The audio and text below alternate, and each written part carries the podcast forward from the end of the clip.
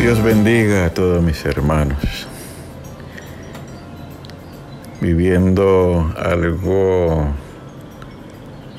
que no habíamos pensado, algo difícil, que es esta pandemia, en donde mucha gente ha perdido la vida, muchos hermanos se nos han enfermado, pero por la gracia de Dios, por su misericordia, les ha vuelto la salud, los ha sanado, han testificado. Y las redes sociales en torno a nuestra iglesia cuentan estas maravillas. Lamento a aquellos que, los parientes de aquellos que partieron ahora sí que a una mejor vida, una vida llena de gloria, de grandeza, de maravilla. De manera pues que sigamos adelante, firmes, valientes, entendiendo que las tribulaciones hace parte de nuestra vida espiritual. Tribulación sin Dios, qué tristeza. Con Dios hay esperanza, acudimos a Él, le clamamos y Dios pues haciendo misericordia, dándonos respuesta, dando solución, dándonos esperanza. Dice en Apocalipsis que Dios nos ha traído para ser probado como se prueba el oro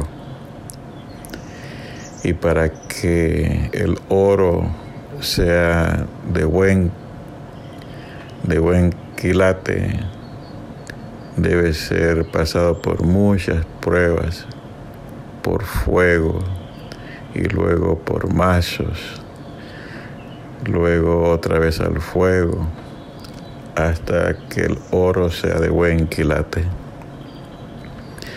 para que se cumpla aquellas palabras de nuestro Dios, que su pueblo será su real tesoro sobre toda la tierra. Es lo que produce las tribulaciones. Al leer la Biblia no encuentro un personaje, un patriarca, un profeta, un juez asignado, un sacerdote por, de Dios que no haya vivido situaciones difíciles.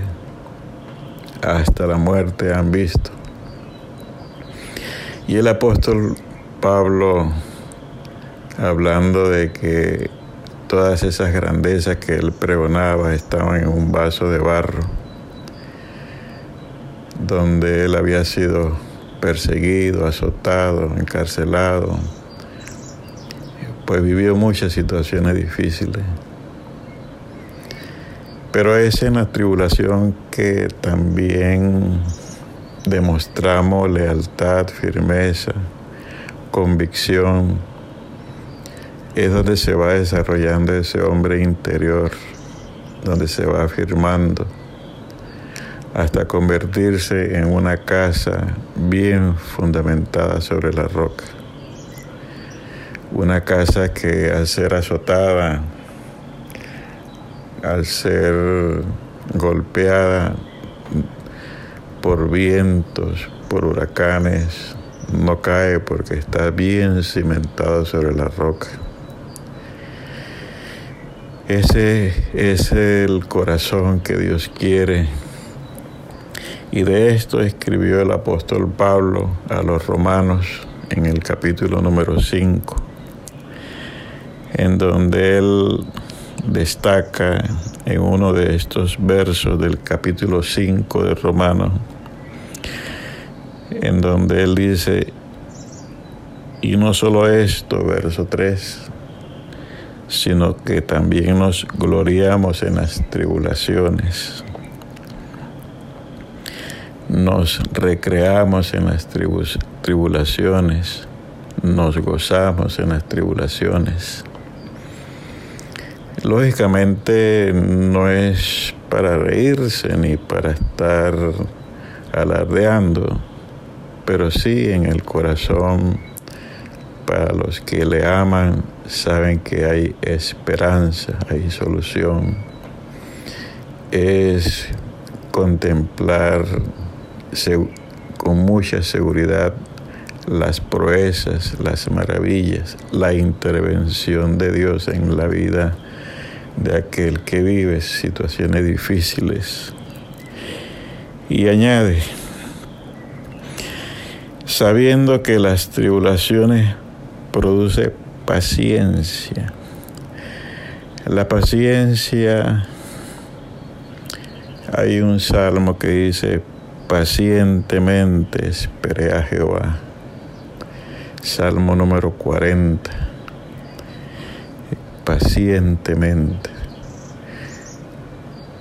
La paciencia es una virtud, es un fruto, característica del hombre de Dios, de la mujer que ama a Dios. Pacientemente esperé a Jehová en medio de mi necesidad, en medio de mi angustia, en medio de mi dolor. Allí, en medio de todas estas necesidades, le decía a mi Dios, tu nombre es bendito, oh Jehová. Tú das y tú quitas. Fueron palabras de Job en el capítulo 1, cuando escuchó noticia de lo que había perdido. Dios da, Dios quita, sea su nombre bendito. La paciencia de Job, frases o palabras que empleamos para destacar de una persona que vemos que tiene paciencia o aconsejamos, debes tener paciencia. Y, y, resulta como refrán la paciencia de Job. Pero es que esto hace parte de la vida espiritual. Qué lindo es disfrutar de los dones esto es indiscutible. Qué hermoso es disfrutar del cumplimiento de la palabra de Dios. Todo, todo esto trae alegría, todo esto trae felicidad, motiva a testificar a mis hermanos acerca del cumplimiento de la palabra de Dios cómo me sanó, cómo me cumplió aquella promesa, qué hermoso.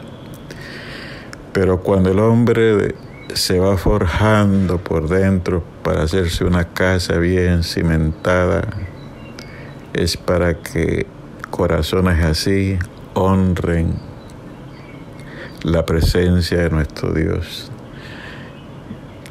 Que estos corazones son los que nos hacen ver de un testimonio más allá de lo que podamos presenciar, testimonios que practicaron o vivieron los profetas, los apóstoles, ese hombre interior. Pablo decía que aunque él se fuera ya pues eh, envejeciendo, su hombre interior se rejuvenecía. Y así es, y esto lo produce los problemas, las dificultades. No estoy para pensar si el diablo lo puso, si Dios lo puso, no, no, no, es cómo tomo las tribulaciones, las dificultades, cómo debo deleitarme en ello agradando así a mi Dios y Dios demostrándole al diablo que le amamos con todo el corazón, como le amó Dios, le amó Job a Dios, porque el diablo estaba seguro de que al perder todas sus cosas y estar en gran tribulación, iría a maldecir. Y Dios aseguraba que él no lo iba a hacer. Qué lindo este testimonio, quizás no delante de la congregación, quizás no lo ve el ojo humano, pero sí lo ve el Dios de los cielos, forjando a aquel hombre dentro, que llora, que sufre, que padece, pero sigue cargando la cruz. Decía Job, aunque Jehová me matare, qué precioso amor, un amor incuestionable, un amor que no, es como decir, si tú no me bendices, no sigo en tu iglesia. No, no, no, no. Un amor incondicional al Dios de los cielos. Y esto lo produce la tribulación. Las tribulaciones, al tomarlo así, forjándose en nuestros corazones, no lo aprendemos ni en las mejores universidades.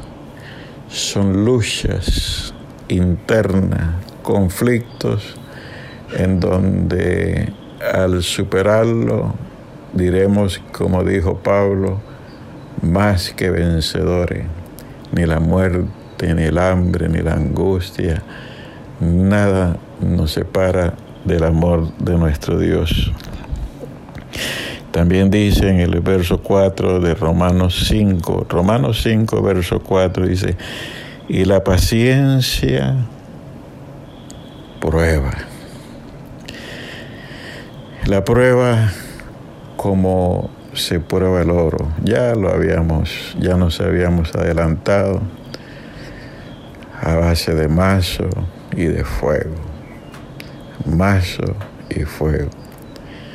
Mazo y fuego, hasta sacar las impurezas del oro, hasta que sea un oro de gran quilate para la gloria de nuestro Dios. No cobre, no corazón de cobre, sino corazón de oro. Y dice, decía Santiago, ser bienaventurado el hombre que soporta la tentación y que pasa la prueba. Claro, Dios se tiene que agradar de esta persona. Dios está cerca de esta persona que lo ama con todo el corazón. Qué relación tan estrecha. Nada lo separa. Todo, todo un vínculo de amor perfecto el Padre y una de sus criaturas, nosotros que nos estamos forjando en medio de todas estas tribulaciones antes de la pandemia y ahora en medio de la pandemia. También dice, dice en el verso 5, verso 4, y la paciencia prueba y la prueba esperanza. Bendito sea mi Dios que nos da esperanza. Nos da, nos dice al buscar orientación, un consuelo, una guía de nuestro Dios, nos da esperanza. Pero seguimos sufriendo seguimos con las necesidades, seguimos enfermos, pero hay una esperanza. Pero esa esperanza, esa esperanza lo destacó Pablo en el capítulo 10 a los hebreos. esa esperanza se convierte en la gran bendición de nuestro Dios. Qué lindo es esperar en el Señor. Verdaderamente que el Señor demoró un poquito, pero cumplió mi Señor. Y dice en Hebreos 10, en el capítulo 10, verso 36, dice, porque os es necesario la paciencia para que habiendo hecho la voluntad de Dios, que es amarle con todo el corazón y no pecar apartándose de todo mal, al final del verso 36 dice, obtengáis la promesa. Estando enfermo, cuando todos me cerraron las puertas de vida, Dios me dio una esperanza. Cuando pensé que todo ya lo iba a perder, Dios me dio una esperanza, me dio palabras, me dio aliciente a través de sus palabras, me dio alegría sus palabras. Sus palabras son bálsamos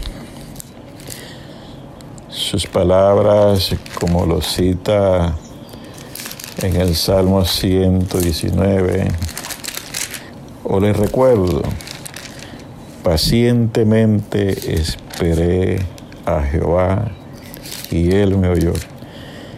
Qué lindo es tener esperanza en el Dios de los cielos. No estamos solos. ¿Quién dijo que estamos solos? Es lo que el diablo quiere hacer ver, que estamos solos y que se cerraron todas las oportunidades. No, mi Señor, no, mis señores, mi Señor está a nuestro lado derecho, nuestra sombra. Ahí está mi Dios y un verso en el Salmo 119 dice, acuérdate de la palabra dada a tu siervo. Acuérdate, mi Señor.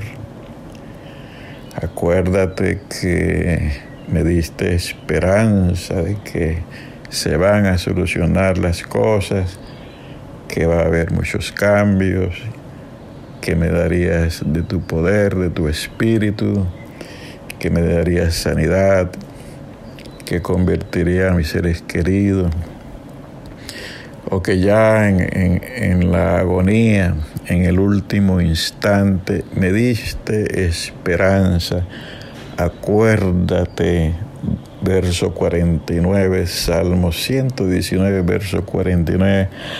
Acuérdate de la palabra dada a tu siervo en la cual me has hecho esperar, esperando en mi Dios. La gente se reirá, se burlará, criticará, pero yo esperaré en mi Dios.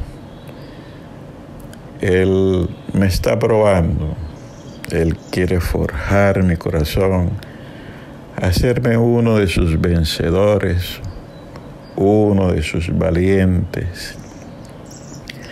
Les recuerdo, mis queridos hermanos, que en Apocalipsis, en el capítulo 2 y 3, refiriéndose a las iglesias, le dice a cada una de las iglesias al final, dice, al que venciere al que venciere.